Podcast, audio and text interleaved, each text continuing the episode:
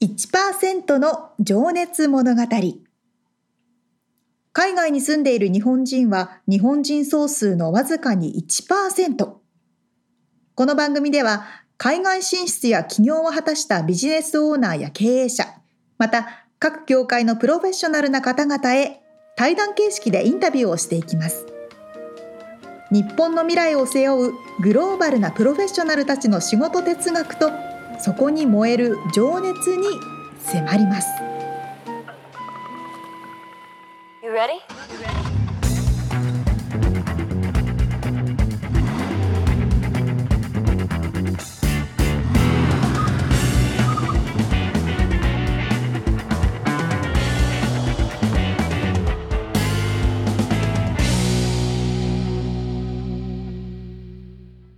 こんにちは。こんにちは。1%の情熱物語181回目でございます。皆さんお元気ですか？元気ですか？もう11月でもう今年も終わりだよね。気づいたら。ちょっと、先月2019年だった気がするんですけど。あれ？っていう。毎回言ってる気がするけど。ということで、あ、そうそう。はい。私からミツさんに質問があって。はいはい。日本の方もニュースで見たかもしれないんですけれども、あのロサンゼルスの南側、ハンティントンビーチ周辺で、はい。オイルが海に漏れてしまったという事件がありました。ね、ありましたね。そうでね、ビーチ締め切りになったり、海に入れなくなったりしましたけど、サーファーのミツさんにその現状とか見たかどうかとか聞きたいんですけど、どうです？えーっとね、そうなのか。えっとですね、その漏れたというニュースが出たのが、うん。先々週の日曜日だったかな、10月うんの。うんうん。で、その日の日曜日は、僕はうん。サーフィンにハンティントンビーチに行く予定をしていて、友達と。マジ？で、まあ実際、あの、朝起きたら波チェックをするわけよ。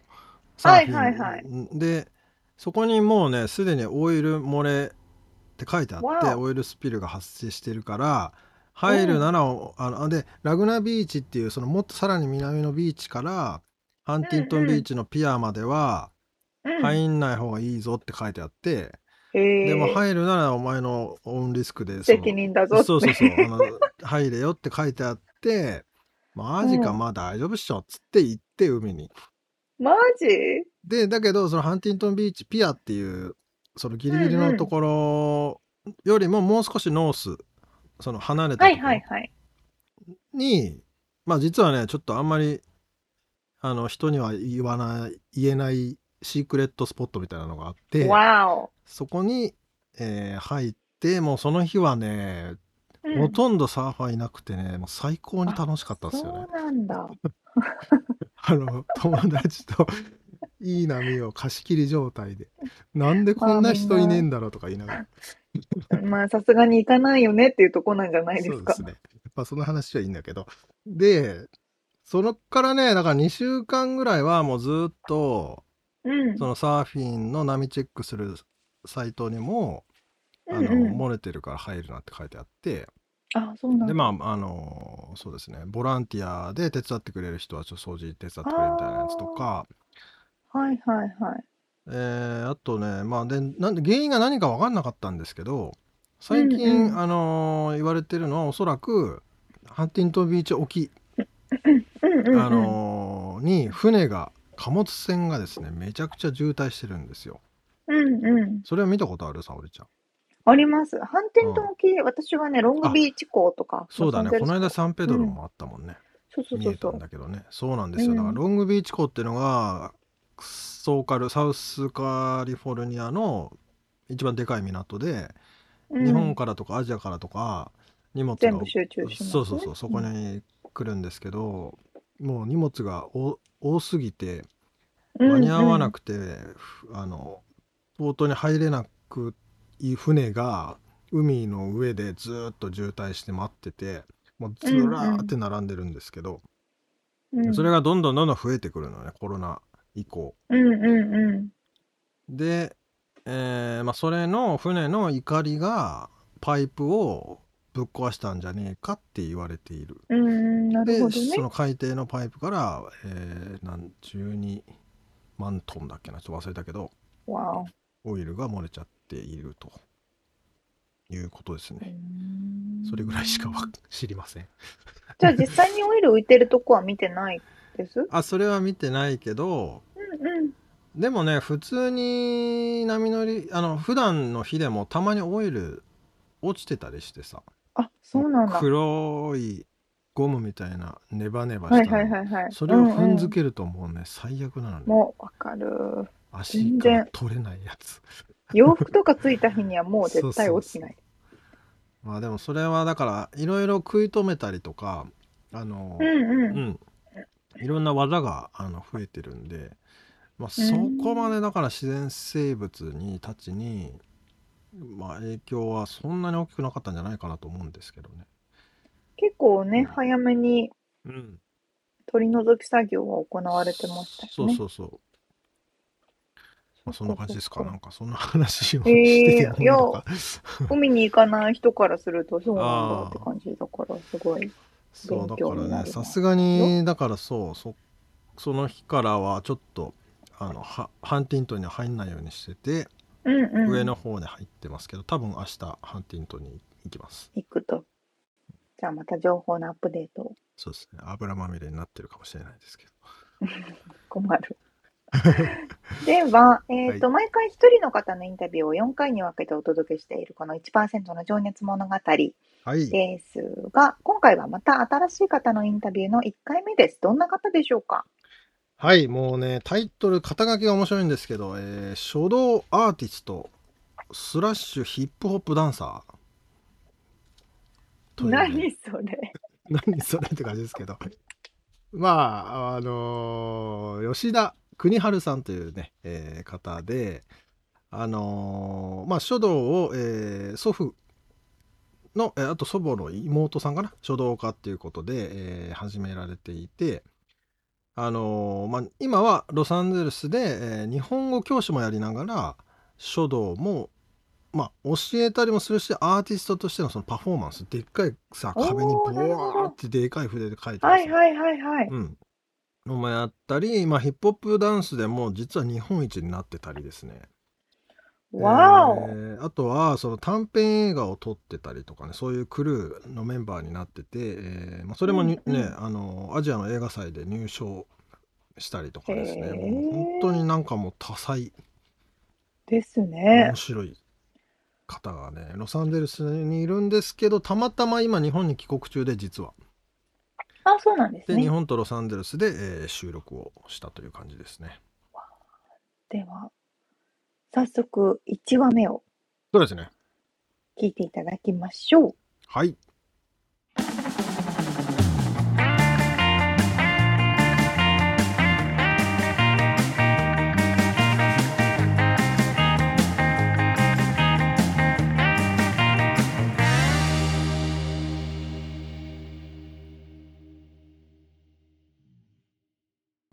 はい、えー、1%の情熱物語。今日は46人目のゲストになります、えー今日はですね書道アーティストスラッシュヒップホップダンサーでいらっしゃる吉田邦治さんにお話を伺います。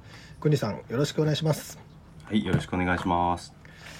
はいじゃちょっとね邦さんと呼ばせていただきますけどもはい、まあ、実はえー、っと邦さんはですねロサンゼルスに今在住でなんですがあ日本に今帰国中ということで、えーロサンゼルスとに日本をつないだ、えーレコーディングとなっておりますがちょっとねその先に、えーまあ書道ちょっとこの辺の前にねプロフィールのご紹介は簡単にしてると思うんですけどもまずね書道アーティストスラッシュヒップホップダンサーっていう時点でちょっと面白いんですがあの今の活動内容をちょっと邦さんの口から、えーご説明してもらってもよろしいですか？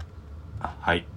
まあ、あのまあ、仕事といいますか、自分の活動内容はまず、まあ、3本立てで、えっと、まあ、書道アートということで、まあ、アート全般、まあ、プロ、プロデュース、デザインなどをしている、傍ら、えっと、うん、日本語日本語の先生をロサンゼルスでしています。日本語を英語で教えたりしている、うん、そしてあと、まあ、ダンスっていうのは、まああのまあ、自分の人生の大きな趣味の一つなので、まあ、ダンスをやっていると。で一応まあダンスそうですね、まあ、この3本立てでざっくりですけど。はい。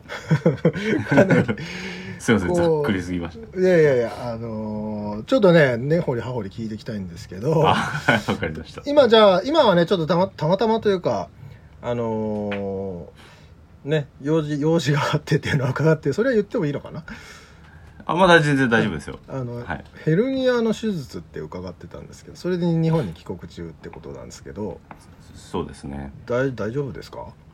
そうあの もうアメリカではもう手術って言われてたんですけど日本帰ってきて、はい、あのまあ、あの大学病院のお医者さんと話してると、まあ、手術に悲観的ではないんですけど結果まあまあ年もそんな言ってるわけじゃないし今のうちにもがいてもうちょっとケアして、あの、うん、自力で治る治るというかねよくしていく方もあるよなんて言ってくれたんで今回はえ前向きに捉えて手術はなく。あそうなんですねはい。あそれはまあ良かったと言うべきなのか。まあじゃあそうですね。こうなんだろう。周りの筋肉つけたりとかそういうことでカバーしていくっていう感じになるんですかね、うんそうですね。あとはまあセラピー通ったりとか自分ができるストレッチなり負担かけない、まあ、コロナで結構皆さんあると思うんですよね。あの僕コロナでヘルニアになったわけじゃないんですけど やっぱあの家で仕事したりとかずっと座ってたりするとやっぱり姿勢がね崩れていくんでそういうのも結構意識できるようになりました。初動中もちょっと首がだ落ちてきたりとかね。なるほど。いや本当にありますよね、いや僕もなんか最近その骨盤が歪んでるん？骨盤だっけな？股関節かな？歪んでるとか言われて。なんか。嫌になりますよねこんな。体の話ばっかりになっていくっていうだんだんね年取ると健康話が多くなるっていう。いや本当あ本当大事だと思います。もう皆さんも気をつけていただければと。思います、はい。まあ、ちなみに今2021年の、えー、10月7日なんですけどもおもうじゃあ戻られるってことですよね？はい戻ります、うん、うんじゃあちょっとそのロサンゼルスでのあごめんなさい、えー、ちょっと生活のなんつうのかな。リズムみたいなのがもしあればちょっと伺いたいなと思ってたんですけど。あごめんなさい。生活生活のリズムですか、リズムというかそのその3つの活動をどんなふうにこう教師は多分毎週何曜日とか決まってるんですかねそうですね。基本日本語を教えてる、あのえーと、ロサンゼルスのリトル東京っていう場所に位置するあの、はい、プライプライベートスクールの富士スクールっていうところであの、うん、お仕事をさせていただいてましてでそこで週3回月今は月水金という感じで、えー、ロサンゼルスの時間帯であの日本語を教えています。なるほど、うんで、まあ、それ以外でじ実はちょっとあのオリンピック選手に日本語を教えたりとかしたこともちょっとあって東京オリンピックの、うん、はい、まあ、その辺もちょっとまた時間があればお話できればと思うんですけど、うんうん、まあ、そんな感じで日本語学校はまあそうですねさっきおっしゃったようにあの定期的に働いていて。で、書道活動っていうのはやはりあの定期的にやるお仕事もありますけどあのイベントとか、うん、えっとイメージで皆さんあると思うんです。看板を描いたりとかお店のか、あの大きい壁をペイントしたりとかそういう仕事をいただくこともあるので、えー、ちょっとあの単発的なものを、はい、そう不定期なそうです、うん、プロジェクトごとにそういう仕事が入ってくるということですね。まあ、ちょっとこれ皆さん、あの国さんのねウェブサイトをリンク貼っているんで多分チェックしてもらえるかなと思うんですけどあとそのそこのねウェブサイトの表紙にドカーンと出てるのがこうパフォーマンスをしてらっしゃるのかな？でっかい、うん、えー、書を描いてらっしゃる絵が写真があって、まあ、そういうだからパフォーマンス的な仕事もあるってことですよね。そうですね。パフォーマンスは本当に201819年はもうたくさんやりましたね。うん、はい。いやー本当ね写真とか動画もちょっとちらちら見させてもらってめちゃめちゃかっこいいんでちょっと皆さんもチェックしてもらいたいと思うんですけど。ありがとうございます。お願いします。なんかでっかいでっかいやつに でっかい筆で。まああと筆じゃなくてあれはヤシの木かなやあヤシの葉？見ていただいたんですか？いやー実はあれ僕が向こうであのー発見してしまった恐ろしい筆なんですよね。筆。道端に落っこっててうんで葉っぱの方を使ってるってみんな思ってるんですけどあれ、ねね、根っこのな木にくっついてる方に繊維がものすごいあって。ヤシの木の葉ですか？ヤシの木のそう葉っぱの,、の茎の方でですね。す茎の方そうですね。ああそうそれもね見ているとなんだこりゃって最初はね思うんいですけど。本当ね本当ですね。うんびっくりしましたけど面白いなと思って。じゃあそれは何？この筆にするためにこう裂いたりしてやったあんですか？もうすすごいところに目をつけていただいて。そうなんですよ。硬いんであれ一緒に、僕シャワー一緒に入って中で あの周りの熱ぐ熱い川を剥いであれ中に水を溜めるためにもうすごいんですよ周りが。だからあれを剥いじゃうともう中があのファイバーの繊維質なんでそこに墨がこうザーッと入っていくのであれで書け書くと面白い字ができる、えー。作品もインスタグラムとかに載せてるんでもしよかったら。あそうね。インスタグラムはい。もそうそう、へえ面白いっすね。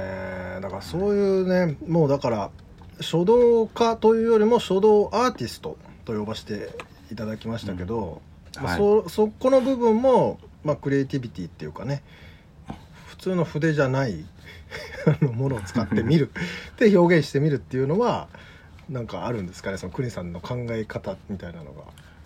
そうですね。もう書道を始めたのが4歳か5歳ぐらいでそこからずっとやっぱり、あのあのちゃんと書道的な教育をずっと受けてきてるんですけどやっぱりアメリカ行く前ぐらいからダンス始めたとこからですかね。やっぱなんかこうダンスの動きと筆の動きが似てるなとかちょっとずつなんかこうつながっていく感覚が出てきたんですよね。そんな時にいや筆じゃないものを使ってみたいなってあ体で踊ってるし体で描くかなとか落ちてるものを見ると何かこれで描いたらどういう風になるんだろうとか。で、まあ、自分の勉強してきた基礎を中心に始めていくのが最初だったんですね、まあ後でちょっとそういうお話もあるかと思うんですけど、うんそのへーそれってなんかそのなんだろうなに日本のしきたりじゃないですけど書書道を 書まあ変なこと言うかもしれないですけど書道の道を行く人があのこういうことをしてもしてもいいのかなみたいなそういう葛藤みたいなのはあったんですか？いやまあそう言われれば言われると確かにそうなんですけど 僕自身は自分で気づいた気づきと発見したものに挑戦してみてるだけなのでもちろん,、うん。うんうんあの普通の書 古典とかも毎日練習してますし、はい。そういったものはまた別で考えてるのであの書道アーティストって言っていただけて僕は逆にうれありがたいなと思う。そこに位置づけはないんですけど、まあ一般的にいやー書道って言ったら座ってしっかり静かに書くんでしょっていうところを自分なりに、うん、自分で表現できるやり方を自分で発見するっていうのを、まあ、こうフォーカスしてるうん。感じですね。なるほど面白いですよね。ちなみにね今あのズームで顔見ながらお話ししてるんですけどね国さんの T シャツの胸元にはね「道」と書いてあってですね まさに自分の道を作っているという感じですね。そっかじゃあ教師をしながらそういうプロジェクトごとに、えー書道のまあパフォーマンスだったり、えー看板書いたりとかそういうのも。あとあれかあのお子さんが誕生した時のお名前あなんて言うんですかねあのまあ、命名書まではいかないんですけど、まうんあ、やっぱり簡単な ものっていうよりは、まあ、そうですね、ギフトとしてお作りしています。そうですよねそういコうことココミッションですね。はい。うんそうね。まあ、だから、大手企業のパフォーマンス、コミあのコミュニティのパフォーマンスからいろいろやって、あとデモンストレーション、あの、はい。イベントの中で、こう、書いてきた人に物を渡すとか、あと、高校大学での講義、はい。うん、あーそうか。とかそういうのが、まあ、書道では主な、し指導ですよね。ワークショップとかうんそういうことも含めうん。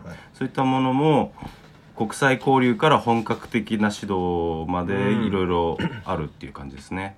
それが書道全般です。あと僕映画をちょっと短編映画を作りまして2018年。はい。うん。それがまああの書道をモチーフ、まあ、メインにしたドキュメンタリーの、まあ、リトル東京のストーリーを撮るとかそういうところが書道で。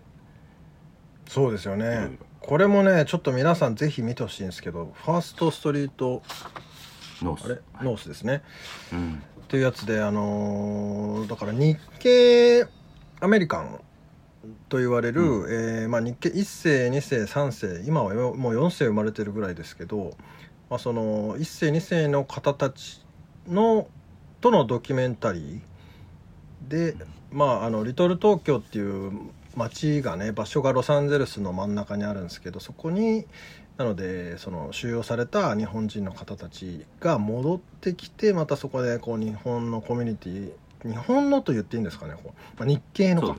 うん、日系の、うん、こうコミュニティを、えー、活性化するためにそういう場所があって、まあ、そこでねそのワークショップも含めたそ皆さんやっぱりアメリカ育ちなのでね多分日本語書けないんですけどそういう方たちに国さんが教えてらっしゃるのかな？ってるあの、ね、やつとかね。それもすげえ、うん、あのなんていうのかな深い内容のドキュメンタリーというか短編映画ですかね。そうですね。僕は「リトル東京」というかアメリカに根ざそうと思えた大きな要因の一つだったので、うん、ぜひあのこれは、うん。あの日本だけじゃなくて知らない人たちにこう少しでもその、ね、背景がある場所で、ただのこう観光地じゃないよっていうのをちょっと広めたいなっていう意味で映画作作成をしたところですね。うんねだから本当になんかその書道を教えるきたたまあ綺麗に字を書くっていうだけじゃなくってもっとなんかいろんなものが含まれてるますよね多分そこには。そうですね、ねだからそういうだから文化を書を教えるっていうよりも日本の文化をこう伝えてるっていうのが活動のメインになってるんですかね。そうですね一つ、うん、あの僕の表現のツールとして書道があるというイメージなるほどですね。まあ、ツールとしてってことですね。うん、そうですね。ねえ面白いちょっとまたね掘り葉掘り聞いていきたいんですけどそのもう一個あるそのダンサーですね、はい、これは今も活動はしてらっしゃるんですか？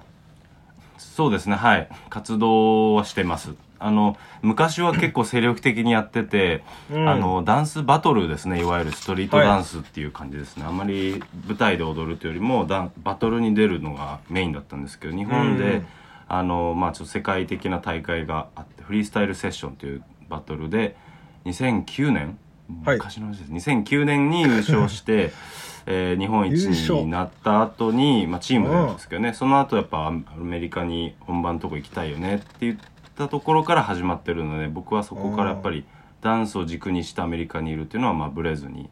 コミュニティを作ってこう日本帰る前も前日にあの向こうのパーキング駐車場、はい、そ外の駐車場ダウンタウンの、はい、そこで練習みんながしてるんでそこで夜な夜なちょっと物騒ですけど、ね、ご存知だと思いますけど、まあ、ダウンタウンの情勢の状況はそうですね。やばいですよね。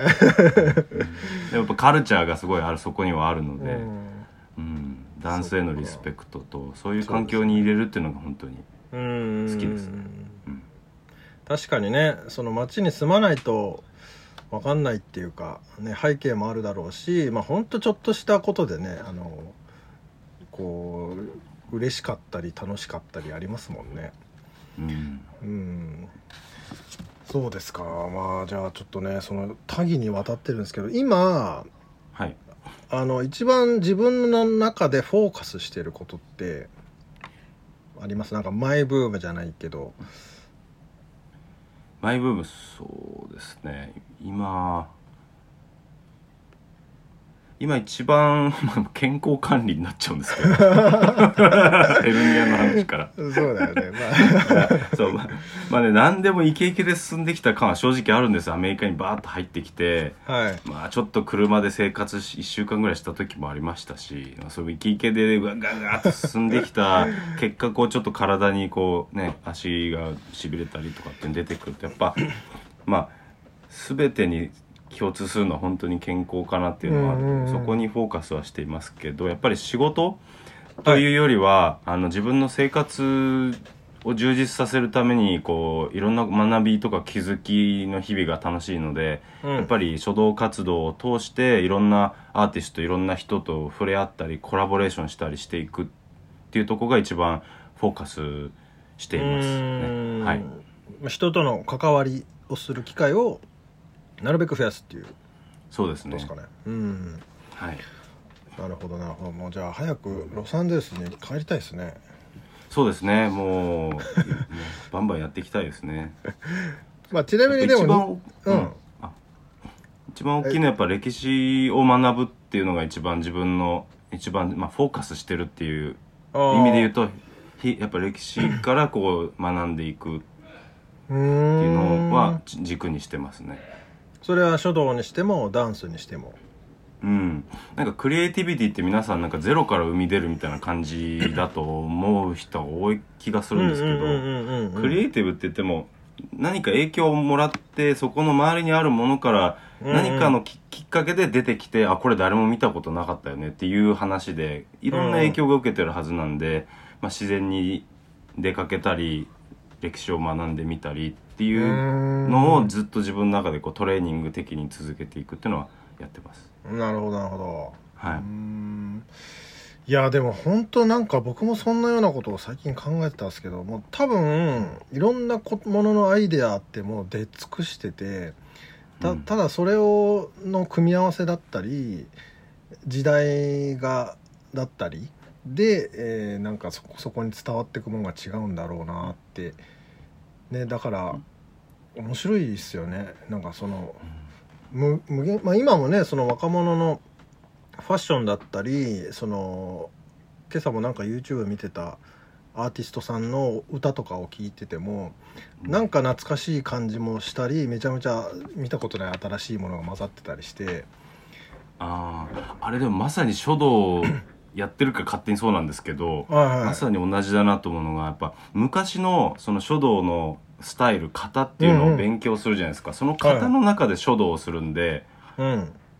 でみんなが「あこれは書道だね」って言うわけなんですよ。だけどそれを枠から外れたことをやってると「いやそれ書道じゃなくない?」って言われちゃうから多うん。分そういうファッションとかも多分ファッションっていうある程度の範囲の枠の中でファッションショーをしてるんであこれってファッション芸術だよねって言われてるだけ。うんうんうん。うん例えば裸裸になんかこう なんかななんつうの羽みたいのつけてこうやって歩いててファッションですって言ったらちょっとないですよね多分ね。まあね。でその枠枠を超えてる、うん。そうだからそういうなんか人自分たちがこうコミュニティで作っちゃってる枠っていうところをうん。外してはい。それでもフ ァッションだって言う書道でって言えるかどうかって多うん。分そこの感覚って多分すごい難しいと思うんですよね。そうですよね。でもそれがどっかの時代で追いついてくるかもしれないし。そうそうそうそうそう、ね。そこが面白いところです大昔はそれがもう普通だったかもしれないし普通だったしね裸で歩いてたわけだから。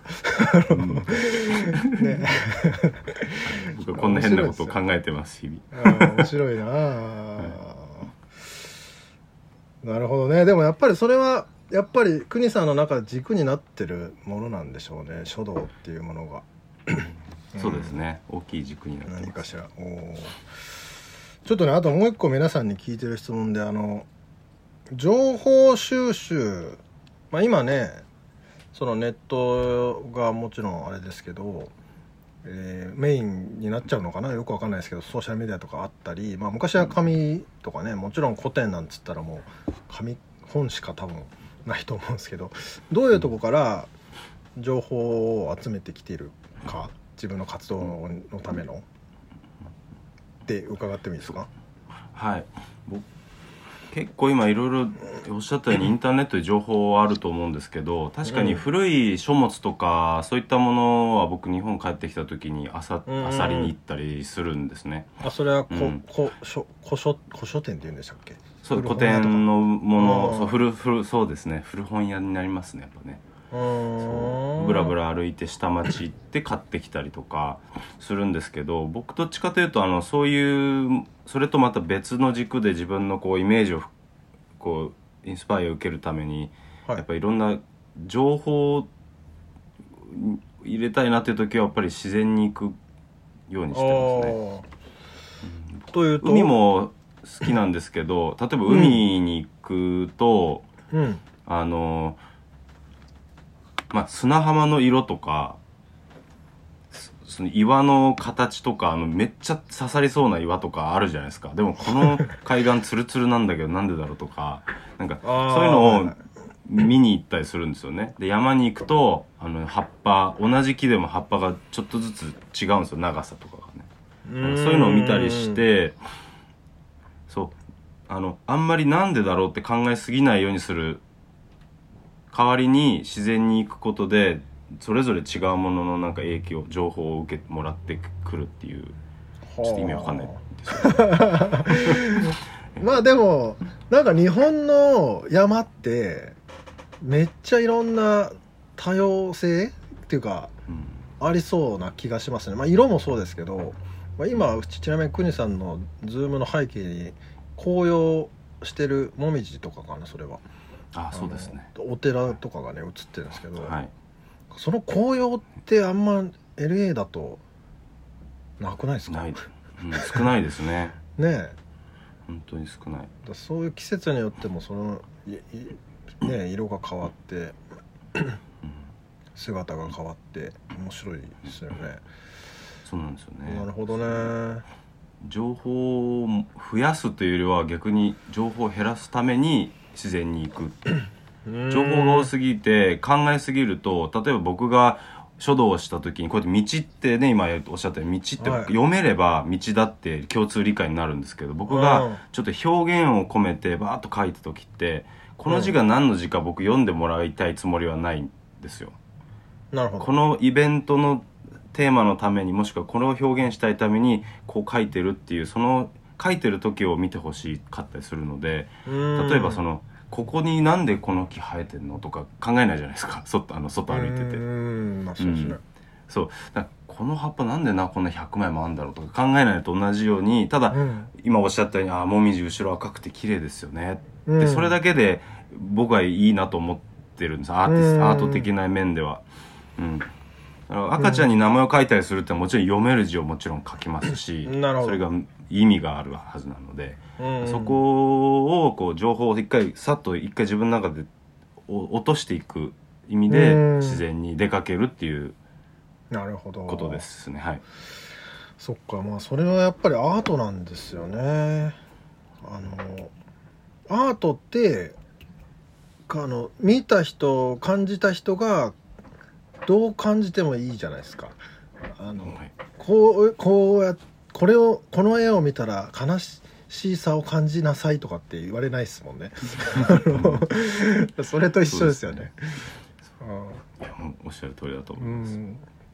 なるほど。じゃあもうやっぱりアーティストなんだな。なんかめっちゃ納得ですよ。面白いな。はい。ありがとうございます。えーじゃあちょっとねそんな国さんがえーまあもちろんね日本の生まれなんですけれども、えーどうやって育ってきてなんでアメリカに来てなんでこの仕事今のね活動をしてるかっていうのをちょっと掘り下げていきたいと思います。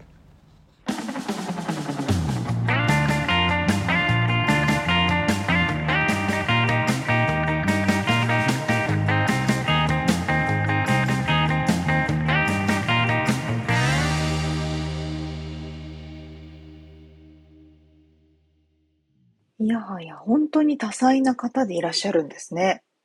えー、ダンス日本一ってすごいよね。すごい話ですよ。そしてドキュメンタリー映画もね書道か撮ると。わーお。このね、このドキュメンタリー映画本当に素晴らしいと思いますので、リンク貼っとくんで皆さんも気になったらちょっと見てほしいですけど。はいはいうんはい。へえうん。こんな方に日本語を教わってる生徒さんは贅沢だな。そうだよね。確かにその日本の文化を、まあその書道も含め、こうよく多分分かってらっしゃるっていうかね。うん。うんそうそうそうそう。そういうのを踏まえ言語を学ぶって大事だもんね。そうん。う。ああ、すごいなぁ。まあ、それとねそのなんかアーティスト気気質というかさなんかその情報を入れるために自然に行くっていうのがなんかうん。すごいよね。やっぱどこかで一貫性があるんですよね。そこに対しての全ての情報吸収とか、ああまなんかあ確かクリエイティブな人だかそうそう。うんまあ自然ってやっぱりでもね本質だけを気づかしてくれるっていうのはよく確かになーって思うもんね。なるほどなうんへえ。なんか、私もね、どこかでね、うん書道アートをやってるのをアメリカで見たことがあるんですけど、あそのパフォーマンスをってことですか？うん、書あ道パフォーマンスっていうのかな？多分うん。吉田さんがやってらっしゃるみたいな。うん。迫力がめっちゃありますよね。かっこいいよね。ほんとなんかもう武士みたいな、そうそうそうそう。やっぱアメリカ人、侍とか好きだから、そうだね、そういう系はすごく刺さるんだと思いますよ。うん、そうそういう写真とかもねまた載しときますので。しあのそうだ。クリさんのウェブサイトもあるんで。見てもらえたらなって思いますけど、ちょっとね一個だけなんかあの思い浮かんだ言葉が「温故知新」っていう言葉は沙織ちゃんも知ってますかはい、ね、はい、はい。はい、知ってます。うん、なんかそのやっぱり昔からで伝わってきたものを学びつつ、うんうんなんか新しいものを枠から外れた枠を外して、うん。新しいものを生み出そうとしている感がこうぴったしだな言葉だなと思ったんでもう、まさにですね。もうそう本当だ、古くからの書道とそうヒップホップダンスっていうものを掛け合わせたりとか。そうねだから面白いよなーって思いました本当に純粋に。本当ですね。うん、まさにその日本とアメリカの架け橋になるようなお仕事。うん、ね本当そうだねうん。うんえー、素敵。はい。で、次回はどんな話になります？ということで、えー、クリさんはまあ東京の生まれということでね、えーはいはい。まあ、どんな子供だったのかそしてダンスとの出会い意外とね、遅いんですよねこれが。あ、えー、そうなの？うん、えー、とか、まあ、書道とのね付き合い方とかね、うんうんうん。えーまああとなんでアメリカに来たのか、確かに。うん、そしてその日系のねアメリカン日系アメリカンってまああれ？合ってるよね あのうん、日系アメリカ人。アメリカ人の、えードキュメンタリーを撮ってるんですけど、まあ、そこに興味がいくきっかけとかその辺の確かに確かに。うんお話を興味深いお話を伺っております。楽しみにしています。はい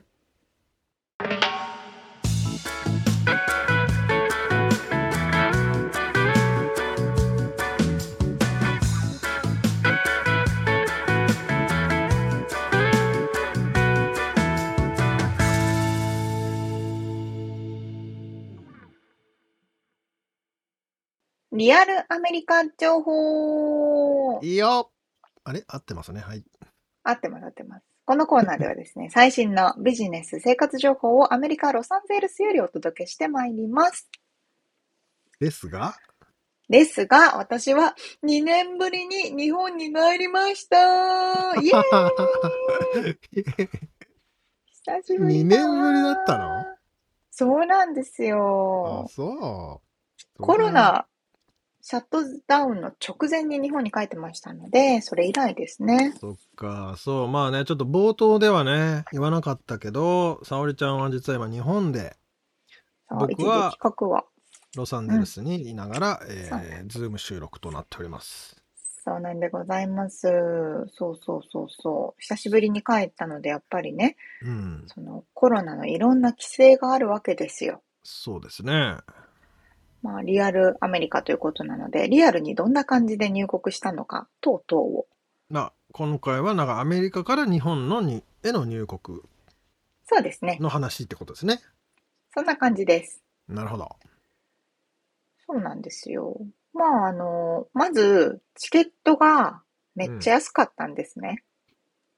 ああ、なんか言ってたね、そういえば。そう、やっぱり乗る人がいないからかなとか思って見てたんですけど、うんうんうん JAL、JAL いつも高いから乗らないんですけど、今回 JAL がすごい安くて、うん。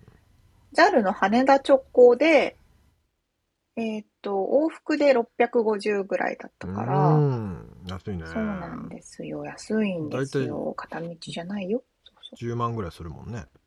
う。うん。そうそうそう。な日本円でな、往復7万ぐらいかな、うん。だったので最高でした。最高でした？で最高でしたよ。あ JAL ー久しぶりで。ああ、そうかそうか。そうそうそう。それで、まずいろんな規制があるんですけど、うん。第一関門。これが、ハワイに行った時と同じですが、うん。えー、搭乗時間の72時間前以内にコロナ検査を受けて、うん3日前以内ってことかな？3日前の時間以内にコロナを、検査を受けて陰性だったら、まず帰れると。まあ、それが一つの。乗れるとうん。関門ですね。はい。で、それも72時間以内じゃなきゃいけなくて、さらに日本政府が決めた、定めた用紙に、その検査場からのサインとかをもらわなきゃいけないんですよ。うん。それは結構こう、いろんなところでもちろんコロナ検査を受けられますが、うんそれに対応してくれるところは、まあ、そんなに全部じゃないのえ、でね。だから日本語でそれは書いてあるってこと？それはね、英語バージョンがああるんですよ。英語で書いてあるね。うん。英語と日本語両方書いてあるバージョンがあって。うん。で、そういうところを友達に聞いて見つけ、うんうんパスポートを見せ、サインをもらいって感じ？なるほど。そう。で、それを持って空港に行きますと。はい。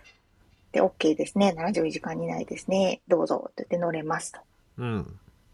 で、なんか、普通こう空港に着いてゲート前で出発時間を待っていると、うん大体このそのゲートにみんながわーって集まってくるじゃないですか。うん。でもね、なんかほんとちらほらしか人がいなくて、うん。なんか、え、ここのゲートで合ってるのかなと思ったら、それしか乗る人がいないみたいな。あら、そうなんだ。そう、登場する人は49人だったんです、その時。その日はね、その飛行機。えー、まあなんか僕、周りにちらほらいるけどね、今帰ってる人ね。まあ、まあ少なかったんだね。え、じゃあ一列に自分だけとかそういう勢い？あ、もう全然、全然前後左右誰もいないみたいな感じなんですけど、えー快適だね。そうそう。快適。だから、ゲートで登場待ってる時、席に座ってたら、係の人が逆に自分たちのところ回ってきて、うん。ああの、席チェックしてくれるみたいあな。ー。人がいなさすぎるから。暇なのか。そんな感じで乗って、もう前後左右、そうそうそうそう。あれこれスタッフの方の方が多いみたいな時ありますけど。前後左右誰もいないから、もう横になって寝ちゃうみたいなね。えちなみに機内食は何でしたか？機内食はね、吉野家が出ましたよ。ああ、日本行きに出るんか。そうか。。そうーん。しかも、あの、その吉野家って聞いた時に、お、これは日本の吉野家なのか、アメリカの吉野家なのかって気になったんですよ。だよねち。ゃんと、ちゃんと日本の吉野家の味でした。ああ、いいね。違うものですからね、あれね。もう、アメリカの吉野家は。美味しかったですよ。はいはい。そうそれでうん。まあ、空港に着きましたと、快適な空の旅を終えて。うん。こっからが長い。うんこっからが長いんですよ。まずその空港に着く前に、うん。アプリをね、2つダウンロードしてなきゃいけないんですね。なんだっけ、ココアと、なんだっけ？ココアと MySOS っていうダああ、はいはい。ウンロードしておかなきゃいけなくて、うんでさらに、あの、日本政府から定められたうん申告書みたいなのを。ネットで書いておかなきゃいけなくて、かなり長いんですけど、あそれはもうじゃあ飛ぶ前に入力。うん、飛ぶ前うん。かなんか、私は飛ぶ前にやって、で、それ書き終わったら QR コードが発行されるので、それをスクショしておくとか、なるほど。そういういろんな手間があって、それを持って、紙を持って、陰性証明を持って、空港に着いて、うん。その陰性証明を見るブース、えーアプリをチェックするブース、設定を見るブース、えパスポートを見るブースっていう10個ぐらいブースをね、空港内で通るんですよ。はい、こっち、こちらです、こちらです、みたいな。ああ。1時間ぐらいずっと歩いて、ぞろぞろぞろぞろ歩いて、こっち行って、こっち行って、あっち行って、こっち行って、あっち行って、こっち行って、みたいな感じで。で、最後に、コロナ検査を空港でも受けて、うん、で、空港で唾液を出して、その唾液ブースのところには、あの、梅干しの写真とかが貼ってあって、唾液がよく出るようにみたいな。えー、これアメリカ人わからんやん。意味わからんよ。梅干しがわからんやんみたいな。面白いね。はいはい。そうそう。で、唾液を出して、コロナ検査を受けて、そのコロナ検査の結果を待って、陰性だったら、やっと日本に入国できますっていう流れでした。ああ、え、それ待つ時間はどれぐらいなの？あのね、長いって言われてたんですけど、1、2時間とか。うん。私は人が少なかったから、とね、1時間くらいかな。30分くらいだったかな。まあでもトータルで降りてからあそうあの最初に、最初にコロナ検査を受けてからその書類もろもろをやるから、トータルで私は1時間ちょいくらいだったんですけど。まあ、じゃあ。早かった早かった。いや、なんかその、帰った人がさ、フェイスブックとかでさ、うん、もうひどいっすみたいな発言をしてる人がいっぱい そうらしいね。こりゃたまらんなと思って見てたんだけど。なんかね、あの、父母が空港に迎えに来てくれてたんだけど、うんその時になんか、その周りの人に話を聞いたら、うん、いや、私、1年前、私の息子を待ってた時は6時間出てきませんでした。ええー、最悪やな。だからだいぶプロセスが早くなったってことですね。なんだね。まあなんかやたらと書類を書かされて、何回も同じことを書かされて、しかもさ、そうそうそう紙をさ、受け取ったり渡したりさ、もうその時点でもういろいろ感染経路をたくさん 作ってるんじゃないかみたいな ことを言っててさ、まあなんじゃそりゃと思いながら。まあまあ、私はもう、そうそう、最初からすごい調べて、すごい準備してたから、最短経路で行けたんですけど、えー、そうかそうか多分、そこで書いてるとかっていう人はもう、2、3時間は速攻経過しちゃう。なるほどね。あまあ、それはお母さんもお父さんも、あまり長いこと待たずに住んでよかったね。そうそう。待たずによかったです。それで、まあでもそこからあの、公共交通機関は使えないので、はいはいはい。コロナ専用タクシーっていうの、帰国者専用タクシーっていうのを、ハイヤーかな？あ、そうなんだ。あれ、自家用車もダメなの？自家用車は OK なんですけど、うち東京の家は車がないから、ああ、そういうことね。へえ。そうそう、それを、まあ都内だしそんな遠くないから、うん。それを、あの、予約して、うん。で、それで家まで送ってもらったあ、東京にも家があるんだね。あ、うち両親は東京に住んでるから、東京が一応実家っていうか。ああ、そういうことか。ほほほそうなんですよ。で、隔離をして、隔離10日目に、またコロナテストを受けて、陰性だったら、うん。11日以降はもう自由だよって感じ。あれ、アプリに連絡来るの？うん、来るみたいですね。今んところ来てる？あ、あそうそうそう。なんだ、毎日来てる。ああ。1日3回とか来てる。ええー、今何やってんですか？みたいな。なんかね、全部ロボットなんです。ああ。で、GPS つなげてあるから、今私はここにいるってボタンを押してくださいっていう通知が来て、ああ、そういうことか。ピコって押すと、その自分の場所がわかるとかね。うん。そういうのです。なるほどね。そんなこんなで。今じゃあちなみに何日目だっけ ?3 日今はね、何日目かなうん、そうだね、それぐらいですね。まだ先は長いですが。全然快適に。うん、まあでも実家だとね、快適ですよね。そうそうそう。ホテルは大変ですよ。日本に帰ってまずねそのビジネスホテルとかの狭さに参ってしまうよね。うん、そこで2週間過ごしたらなんか、そうになる独房みたいな感じだと思う。本当に。そっかじゃあ美味しいもの食べていいっすね。そうです。そうなんです。いいんですよ。すごいいいんですよ。幸せそうな。みつさんは当分帰国予定はなしかな？ないですね。もう俺、そんなこと本当やりたくないたちだからいや、大変。そういう大変、大大変。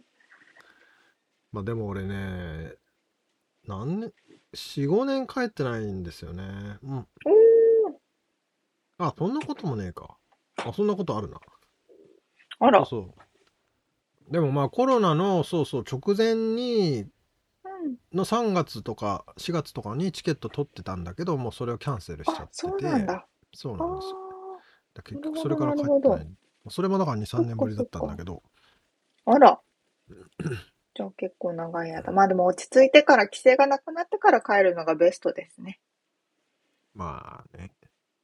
そうね。うん。まあゆっくりできるね、自宅がね、近くったりとかね。そうそう。田舎は大変よい。いいですよね。うん。そうなんですよ。そうなんですよ。まあそんなこんなで、まあ無事ついてリよアルアメリ。カ情報。はい、ありがとうございます。はいということで、リアルアメリカ情報をお届けしました。はい。